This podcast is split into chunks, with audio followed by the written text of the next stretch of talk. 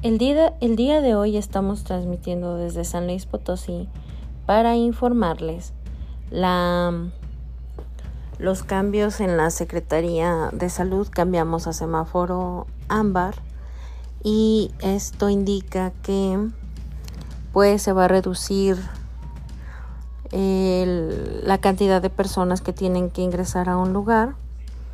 Por ejemplo, eh, ya se cierran todos los bares, se cierran las albercas, centros recreativos y en las plazas se cierran todo lo que tenga que ver con niños, eh, ludotecas, juegos, todo se cierra.